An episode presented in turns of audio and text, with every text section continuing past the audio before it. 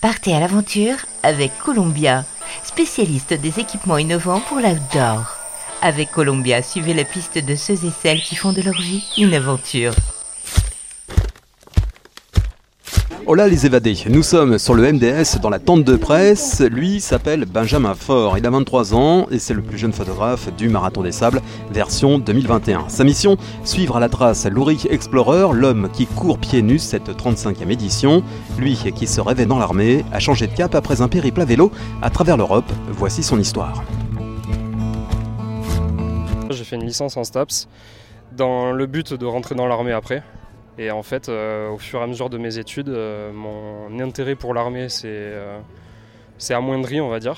Et à un moment, je me suis retrouvé complètement paumé à plus savoir quoi faire, alors que ça faisait 15 ans que je voulais rentrer dans l'armée. Et du coup, j'ai eu un petit moment de doute où je me suis posé pas mal de questions.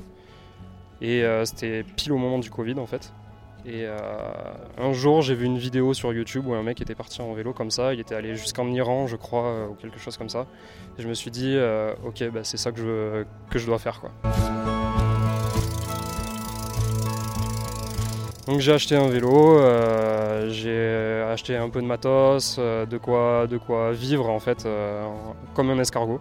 J'ai emmené ma maison avec moi. Et puis je suis parti le 1er juillet, le 1er juillet 2020.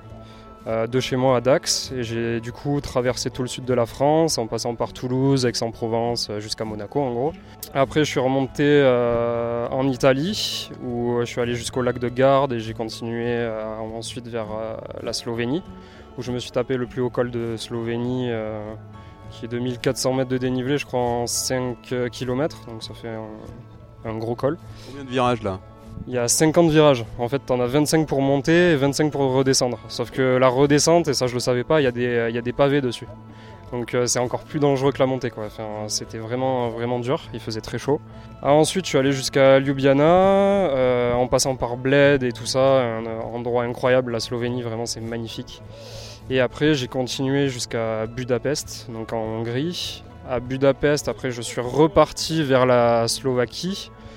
Et en fait, là, j'ai chopé le Covid. À partir de ce moment-là, c'est parti complètement en vrille. Euh, j'ai chopé le Covid, j'ai une forme assez grave, on va dire, dans le sens où euh, j'ai eu les, euh, tous les symptômes possibles et inimaginaux, sauf les problèmes respiratoires, donc ce qui peut te coûter la vie, entre guillemets. J'avais la tête dans le guidon toute la journée, tête baissée, et je pédalais. J'avais pas le choix. Au final, quand t'as pas le choix, bah, tu es obligé de te bouger les fesses un peu. Hein. Enfin, moi, je dormais dans ma tente, donc euh, tu pédales, tu pédales. Euh, chaque jour, tu es obligé de mettre un petit coup de pédale en plus.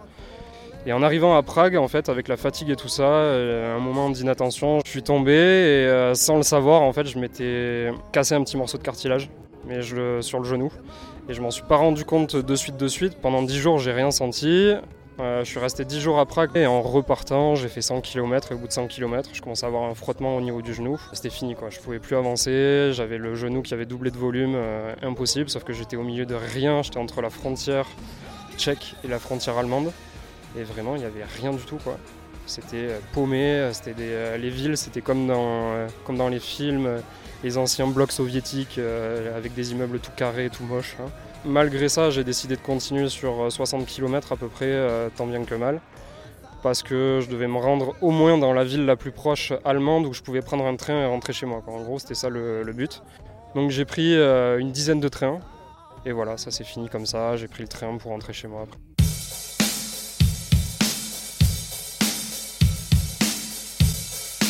Et aujourd'hui, je suis sur le marathon des sables parce qu'en fait, pendant ce voyage, je me posais beaucoup de questions sur ce que je voulais faire après. J'avais déjà cette passion pour la photo, mais j'avais jamais pensé qu'en euh, faire mon métier, ce serait possible un jour. En fait, pendant ce voyage, j'ai la ville de Dax qui m'a suivi. Et euh, un des membres de la mairie est devenu un ami à moi, quelqu'un de très haut placé, on va dire, à la mairie de Dax. Et il m'a proposé de m'aider à créer mon entreprise dans la photo. Et un jour, euh, un beau jour de mars, euh, non c'était fin février 2021 euh, du coup, il y a un gars qui m'envoie un message sur les réseaux sociaux, il me dit Salut mec, j'ai besoin d'un photographe demain, mon photographe m'a planté, si tu es là demain, on part deux semaines dans les Alpes en van, on va faire du parapente, je vais apprendre le parapente et tout ça. Voilà, je suis explorateur, euh, j'ai besoin d'un mec qui, fait des photos de moi et tout ça pour partager sur les réseaux. Je suis parti avec lui. Et depuis, maintenant, on se, se lâche pas et, je bosse en permanence avec lui.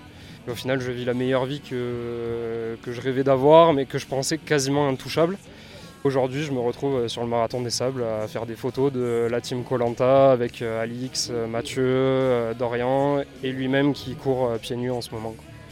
C'est assez incroyable. Columbia accompagne les aventuriers depuis plus de 80 ans. Chaussures, vestes, équipements, accessoires. Vivez l'aventure avec Columbia, la marque outdoor pour tous les passionnés d'activités de plein air.